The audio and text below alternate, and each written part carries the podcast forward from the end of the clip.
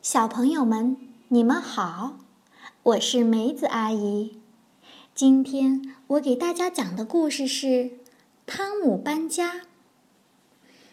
爸爸换了工作，我们家要搬到另一个小镇去。我不愿意搬家，我在这里挺好的。再说，我也不愿意离开我的朋友们。朋友到处都有，那边也有。爸爸对我说：“可我不认识那边的朋友呀，他们肯定没有我这里的朋友好。”在幼儿园里，我把这个消息告诉了大家。我们再也看不到你了，鲁鲁问。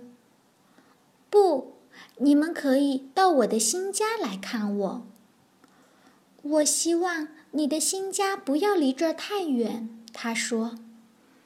这儿就是汤姆要搬去的地方。老师指着地图说：“我们都觉得太远了。”马克西姆对我说：“我很有福气，因为那里是他度假的地方。”晚上回到家里，我看到妈妈正在用报纸包餐具。他发现了一块积木，正是我丢了好久的那块。爸爸把书都装进了纸箱里，正忙着拆卸书架。墙上的画都被摘下来了，只留下尘土的痕迹。我的那些画放在什么地方呢？我可不愿意把整个家都装进纸箱里。我跑回我的房间，还好，他们还在那儿。第二天，妈妈叫我整理东西，还建议我利用这个机会把不玩的玩具扔掉。可我喜欢我的玩具，我不愿意把它们孤单的留在空房间里。客厅里堆满了纸箱。墙上的画打包了，伊娜的小船靠在一边儿，吊灯也摘下来了。四位强壮的先生把我们的碗橱、衣柜、箱子都搬上了大卡车。从楼上往下抬钢琴时，他们喘着粗气，流了好多汗，脸憋得通红。我以为他们搬不动呢。我骑着自行车和妈妈一起到小镇上又转了一圈儿。我们去了广场、汽车站、幼儿园。我很伤心，我想哭了。最后来到我的房间里，房间都空了。我拍手，响起很大的回音。再见。我的卧室，再见，菩提树，再见，叫我早起的喜鹊。站在卡车下边儿，我看见长颈鹿苏菲的头从纸箱里露出来。可怜的苏菲，她大概快要窒息了。